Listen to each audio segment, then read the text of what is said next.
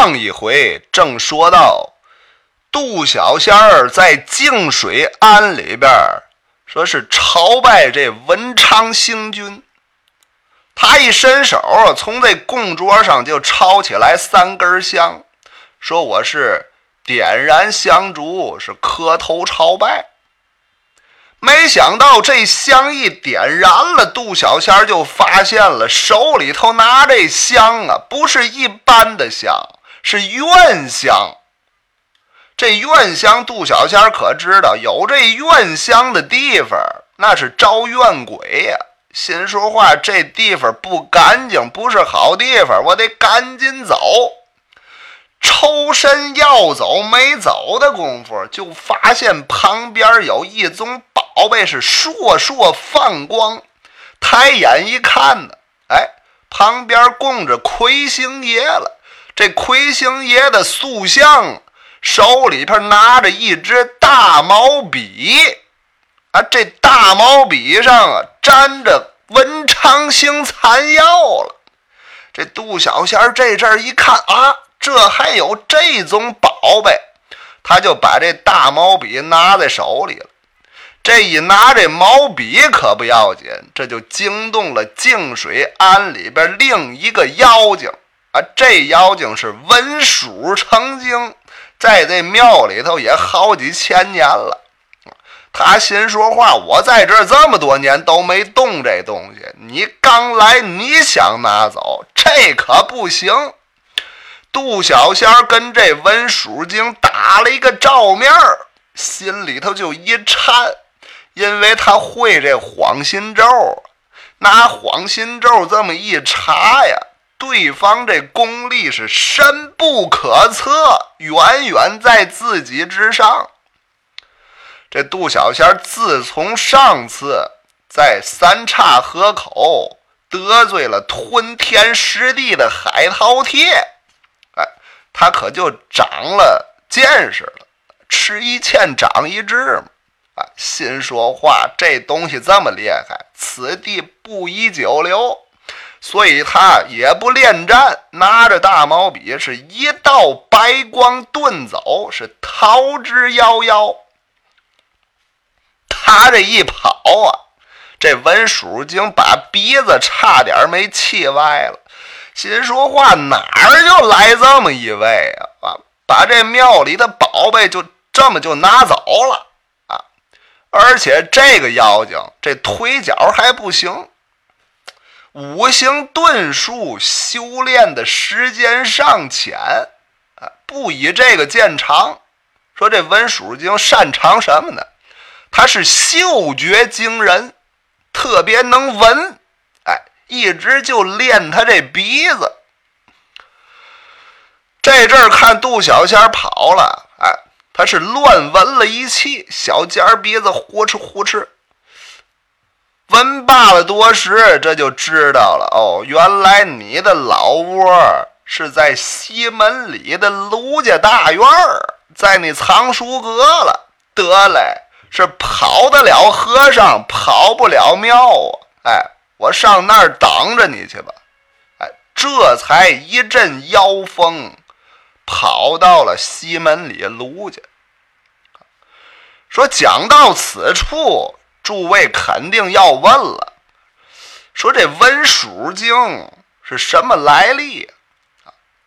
他说那大毛笔是吧？魁星爷手里头拿着的，那又是什么法宝？哎，这个您别忙啊，听我慢慢的道来。说这只文书经啊，从明朝末年就在此地修炼，也不做坏事儿啊。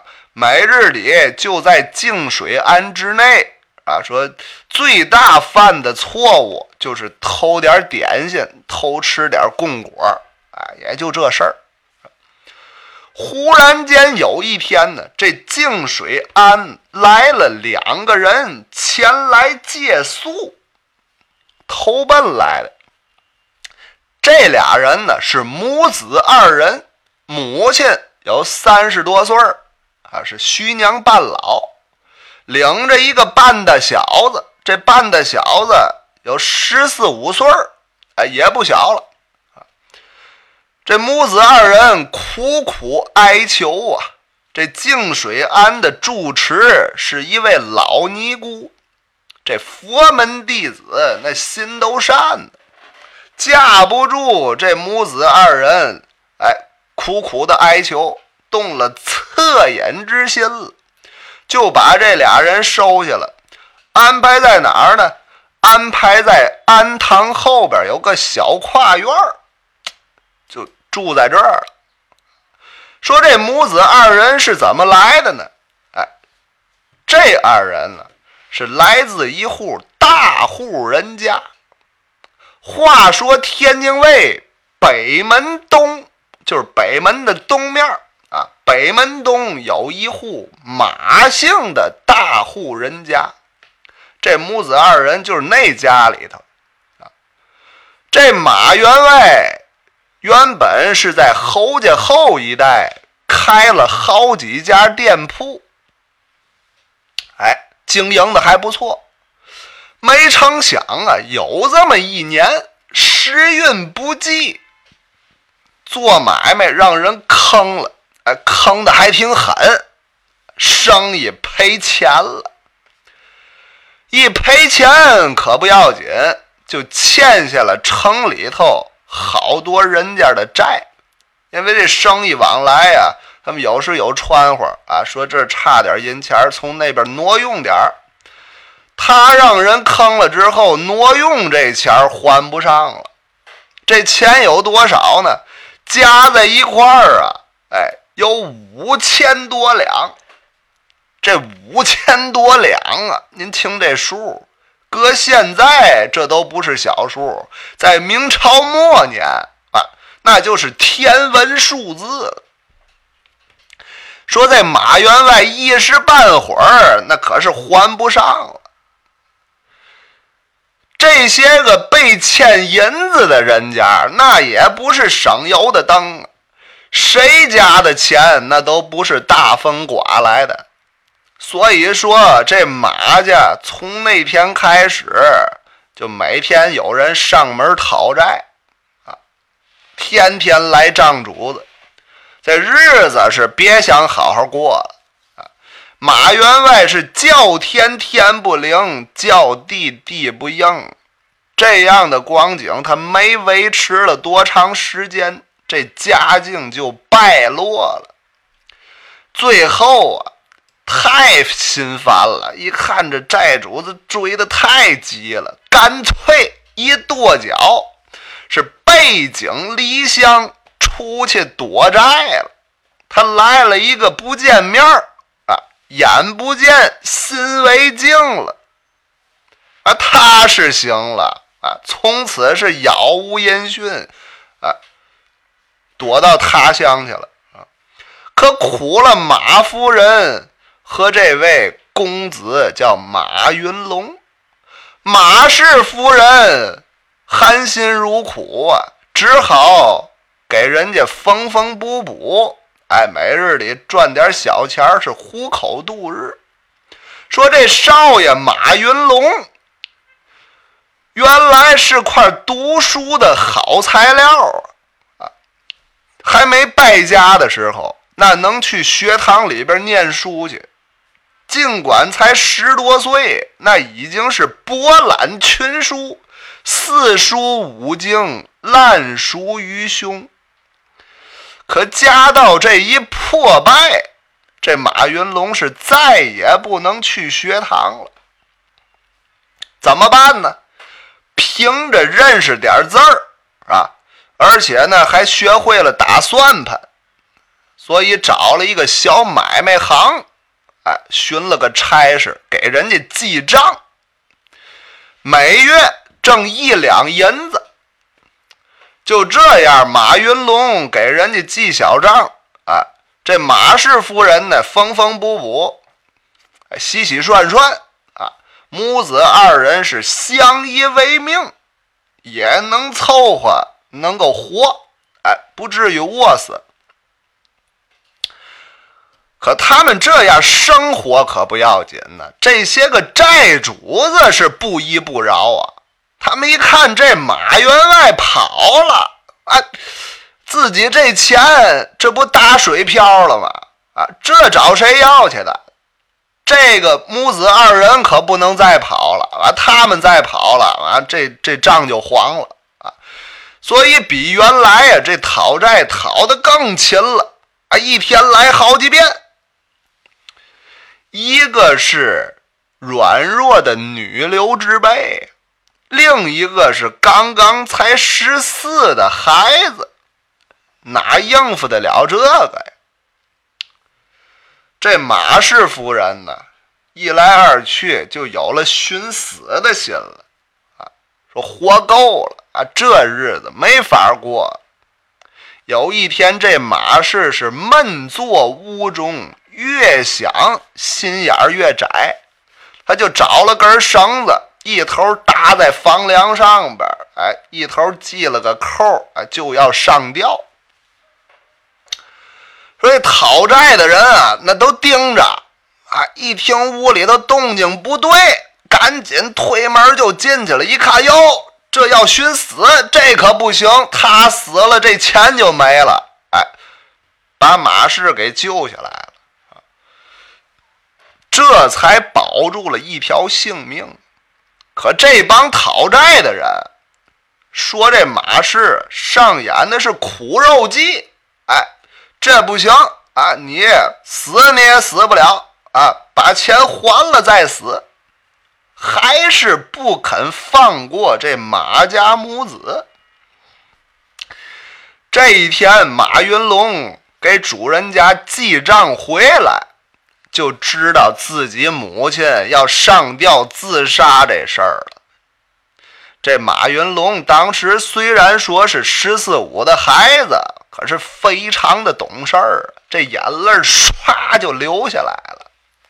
他回到家中，抱着自己的母亲是苦苦哀求啊，说：“娘啊！”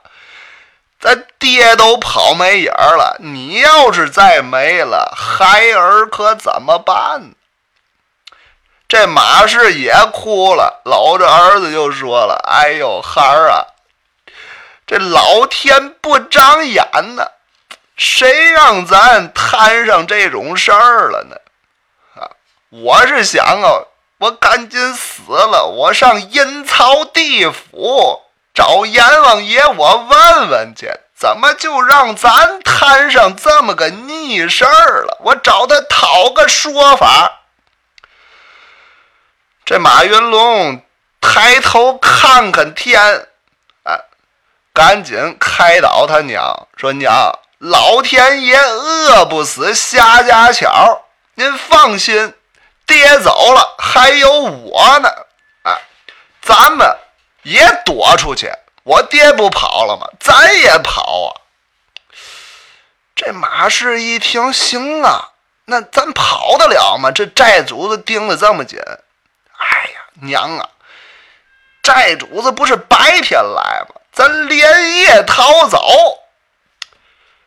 这母子二人连夜就逃出了马家，逃哪儿去了呢？就逃这净水庵里边来了。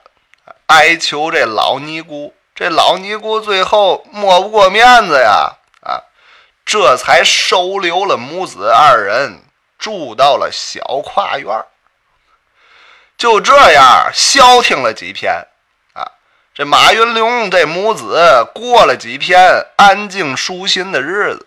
可是好景不长啊，俗话说得好，纸里包不住火，没有不透风的墙。